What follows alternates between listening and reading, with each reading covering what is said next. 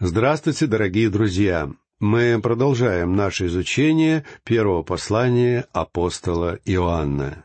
Сегодня мы закончим наше обсуждение первой главы этого произведения, а затем приступим к разговору о второй главе. В прошлой лекции мы с вами говорили о том, что наша радость, как верующих, станет совершенной, если мы сможем иметь общение с Богом. Однако есть препятствие, которое надо преодолеть. Дело в том, что Бог — это свет, Бог — это любовь, и Бог — это жизнь. А мы представляем собой полную противоположность всему этому. Поэтому для того, чтобы нам с вами удалось обрести общение с Богом, нам придется сделать одно из двух. Либо мы должны опустить Бога на наш уровень, либо нам нужно поднять человека на уровень Бога. Причем ни одно из этих двух действий не является возможным. И тем не менее человек старательно пытается сделать это. Первый метод состоит в том, чтобы попытаться опустить Бога до уровня человека. Прочтем шестой стих. Если мы говорим, что имеем общение с Ним, а ходим во тьме, то мы лжем и не поступаем поистине. Иоанн утверждает, что если мы говорим, что имеем общение с Богом, и при этом ходим во тьме, мы лжецы, потому что Бог есть свет и святость. Друзья мои, если вы желаете ходить перед Богом, вы будете ходить в свете. А если в вашей жизни есть грех, это значит, что вы не ходите с ним, потому что вы не можете опустить его до своего уровня.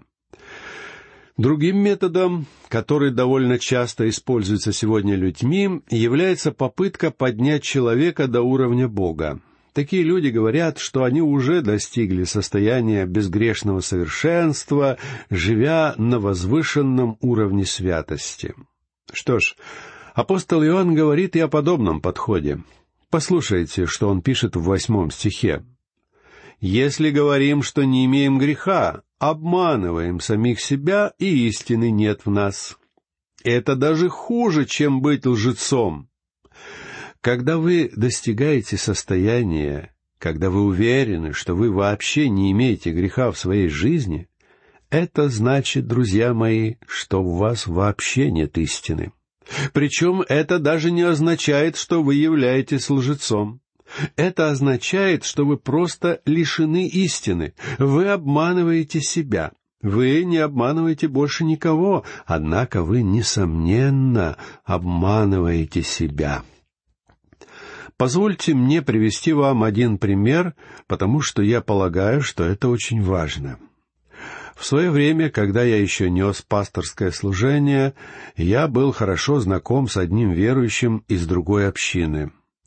Чтобы у вас не создалось неверное впечатление, я сразу же оговорюсь, что этот человек являлся хорошим, активным христианином, и у меня нет никаких нареканий в его адрес.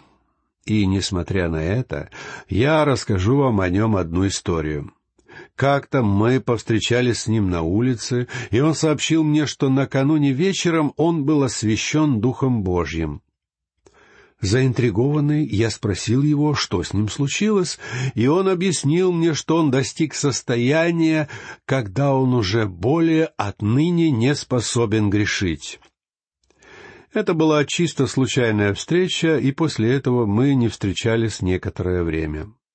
Однако один из моих помощников в церкви оказался ближайшим соседом этого человека, а потому моему помощнику довелось узнать его с совершенно другой стороны. И происходило это следующим образом. Сын этого человека водил грузовик. Почему-то он завел обыкновение парковать свой автомобиль так, что большая его часть оказывалась на территории полисадника моего помощника. В течение какого-то времени мой помощник не говорил ни слова. Однако через некоторое время ему понадобилось построить на этом месте небольшой сарай, и он объявил о своем намерении всем соседям. Тем не менее, это никак не повлияло на место парковки грузовика. Конце концов, мой помощник понял, что дальнейшее ожидание становится бессмысленным, и отправился к своему соседу с просьбой переместить грузовик в другое место. В ответ на эту вполне разумную просьбу герой моей истории вышел из себя и в совершенно безобразной форме высказал все то, что он думал о моем помощнике. На следующий день мой помощник рассказал мне и другим служителям в церкви об этом происшествии. Поэтому я не мог удержаться, чтобы не пойти и не встретиться со своим знакомым. Я прямо спросил его, разве не он сам сообщил мне о том, что он достиг состояния полной освященности и безгрешного совершенства? Он со всей уверенностью ответил утвердительно. Тогда я сослался на происшедший накануне скандал с его участием, прокомментировав его поведение как несогласующееся с позициями христианской морали. В ответ он начал вздыхать со словами, что, наверное, он невольно вышел из себя, но это не является грехом. Я спросил его, если это не грех, то как же назвать данный поступок? Он ответил, что он просто допустил ошибку и осознает это, однако это вовсе не грех. Тогда я сказал, в таком случае я предлагаю вам пожать друг другу руки, потому что я тоже достиг состояния безгрешного совершенства и тоже больше не грешу. Правда, я допускаю ошибки, причем у меня их случается немало, но это вовсе не грехи. А затем я сказал ему, как брату во Христе, что Слово Божье ясно демонстрирует нам, что когда человек выходит из себя и позволяет себе грубость в отношении ближнего, это не что иное, как грех. Друзья мои, кого, как вы думаете, вы обманываете, когда говорите, что не имеете греха? Вы обманываете себя. Причем вы являетесь единственным, кто оказывается обманут в этом случае. Вы не можете обмануть Бога, вы не можете обмануть ближних. И вы, несомненно, обманываете только себя. Апостол Иоанн говорит, что в подобном человеке нет истины, потому что он не способен увидеть, что является грешником, весьма далеким от состояния совершенства. И в то же самое время огромное число людей пытаются идти по этому пути в своем стремлении пересечь пропасть, лежащую между ними и святым Богом. Итак, мы не можем опустить Бога на свой уровень, а также мы не можем подняться до Его уровня. Что же нам остается делать? Здесь апостол Иоанн дает нам третью альтернативу. Прочтем девятый стих. Если исповедуем грехи наши, то Он, будучи верен и праведен, простит нам грехи наши и очистит нас от всякой неправды. Здесь мы узнаем о правильном методе, как соединить греховного человека и святого Бога. Этим путем является исповедание грехов. Но что это значит исповедаться в наших грехах? Слово «исповедать» происходит от греческого глагола «гомологео», который имеет значение «говорить то же самое». Слово «логео» означает «говорить», а слово «гомо» переводится как «тот же самый» или «одинаковый». То есть мы должны сказать то же самое, что говорит Бог. Когда Бог в своем слове утверждает, что поступок, который вы совершили, называется грехом, вы должны стать на позиции Бога и посмотреть на свои дела так же, как Он смотрит на них. И мы должны сказать, «Ты прав, Господи, и я готов сказать о своих делах то же самое, что говоришь Ты. Да, я признаю, что это грех».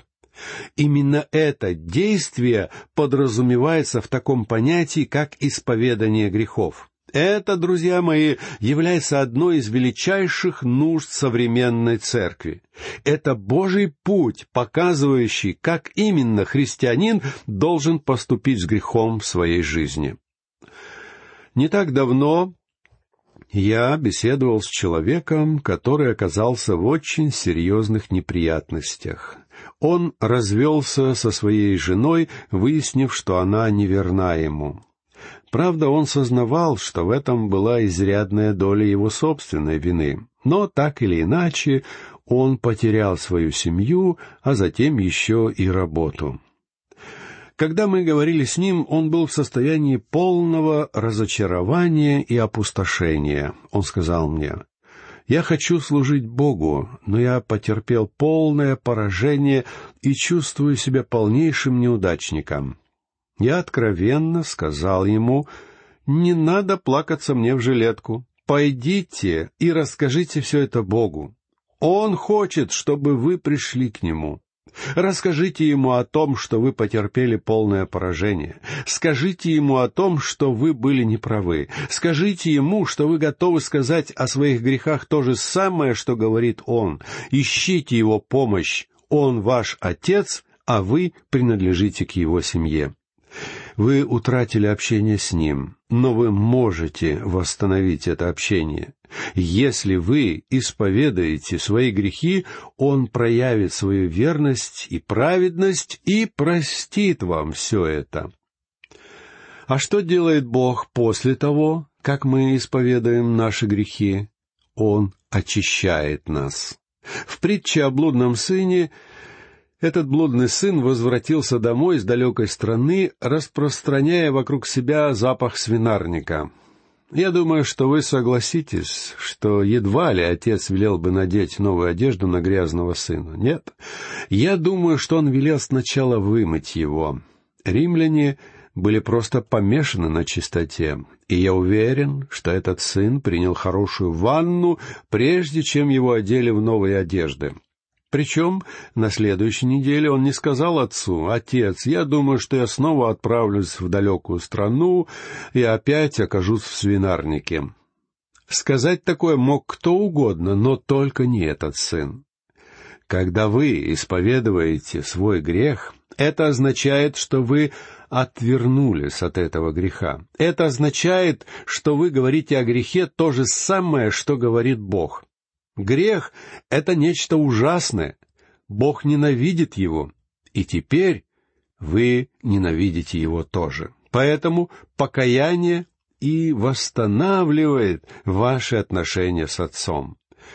Иоанн заканчивает эту главу, говоря в десятом стихе, «Если говорим, что мы не согрешили, то представляем его лживым, и слова его нет в нас.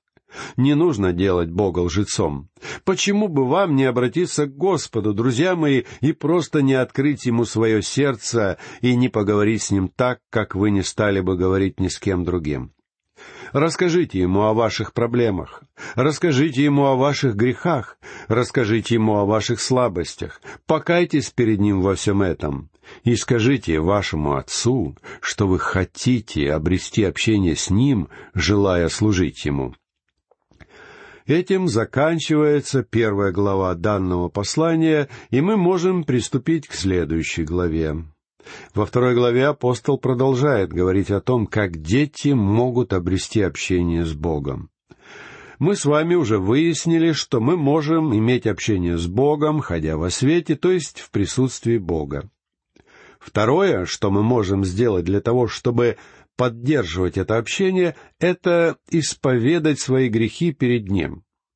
Когда мы ходим во свете, мы знаем, что кровь Иисуса Христа непрестанно очищает нас от всех наших грехов. Но мы также знаем, что в нашей жизни существует несовершенство, а потому мы постоянно должны обращаться к Нему с покаянием. Во второй главе апостол Иоанн затрагивает вопрос о роли Христа как нашего ходатая. Здесь мы увидим окончательные выводы той темы, которую апостол начал еще в пятом стихе первой главы, где Иоанн говорит «И вот благовестие».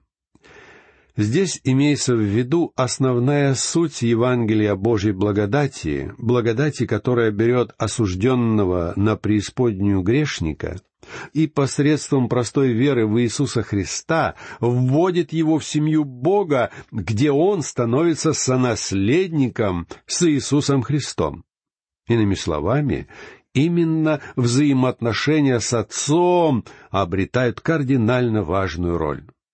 И здесь апостол обсуждает вопрос о роли Иисуса Христа как нашего ходатая в наших взаимоотношениях с Богом. Давайте прочтем первый стих.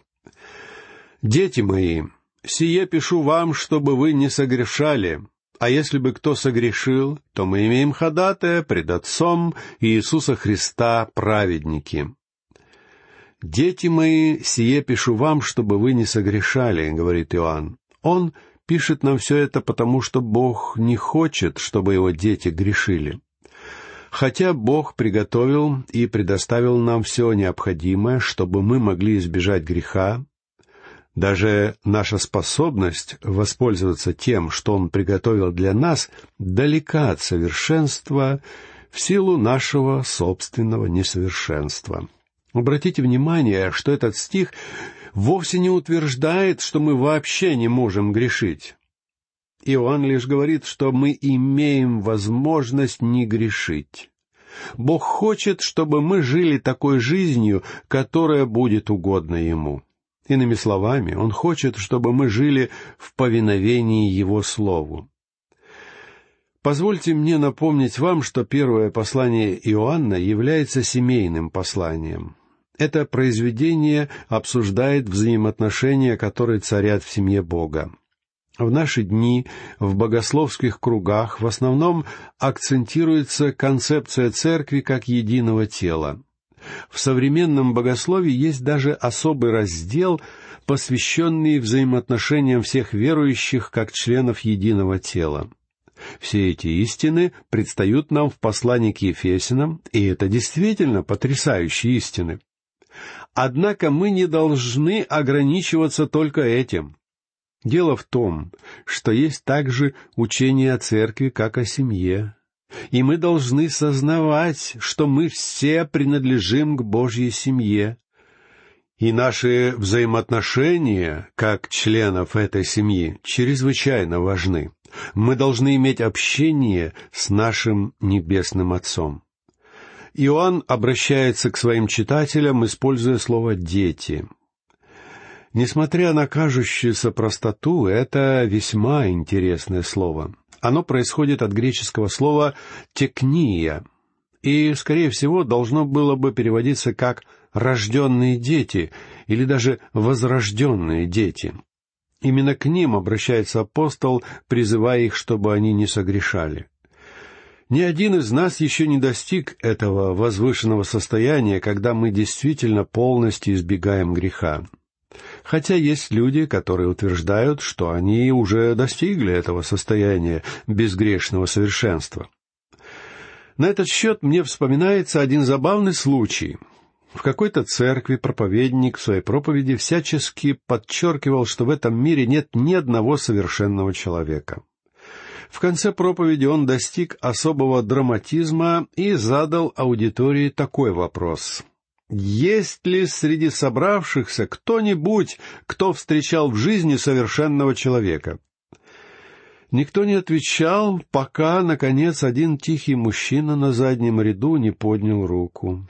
Проповедник спросил его, неужели ему повезло встретить совершенного человека?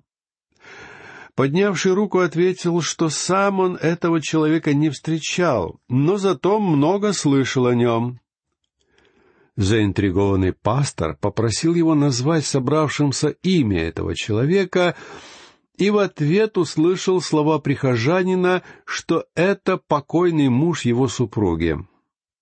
Что ж, я подозреваю, что бедный муж слышал об этом человеке очень много и часто. Однако истина состоит в том, что никто из нас не достиг и не может достичь этого возвышенного состояния совершенства. Несколько лет назад один мой знакомый служитель рассказал мне забавную историю на этот счет. Одна молодая семейная пара собиралась на несколько дней отправиться в путешествие. Супруги не хотели брать с собой свою маленькую дочь, поэтому они решили оставить ее в семье у соседей, у которых было четверо детей. Когда родители девочки возвратились, она рассказала им, что в семье, где она провела эти дни, каждый вечер происходит совместная молитва. И каждый вечер отец семейства молится за своих четверых сыновей, прося, чтобы Бог сделал их хорошими и послушными мальчиками, а также чтобы Он не позволял им совершать ничего дурного. Отец девочки сказал, что он очень рад услышать об этом. Однако его дочь после некоторой паузы добавила, «Но папа, Бог пока еще не ответил на эти молитвы. Если мы честны с самими собой, мы тоже должны будем признать, что Бог пока что еще не сделал нас совершенными. Мы не достигли этого возвышенного состояния безгрешного совершенства. Иоанн говорит, «Дети мои, я пишу вам все это для того, чтобы вы могли не грешить. Бог не желает, чтобы мы жили во грехе. Позднее мы услышим от Иоанна слова о том, что всякий, рожденный от Бога, не грешит, как апостол будет говорить в восемнадцатом стихе пятой главы. Это означает, что всякий человек, рожденный от Бога, не может жить в постоянном грехе. Да, мы знаем, что блудный сын оказался в свинарнике. Однако, в конце концов, он отправился домой, к своему отцу. Он не пожелал оставаться в свинарнике. Почему? Потому что он был сыном, а вовсе не свиньей. А также мы должны осознать, как это сказано в книге «Экклезиаст» в двадцатом стихе седьмой главы, что нет человека праведного на земле, который делал бы добро и не грешил бы. Друзья мои, мы с вами должны ходить в свете. И когда мы ходим во свете, мы видим, насколько далеко мы находимся от того состояния, которого желает для нас Бог. Каждое искреннее чадо Божье желает иметь общение со своим Отцом. И в то же самое время внутри самого себя этот человек знает, что он очень далек от той жизни, которую Бог хотел бы для него. В его жизни есть грех, и любой грех, даже если он является самым ничтожным, нарушает наше общение с Отцом.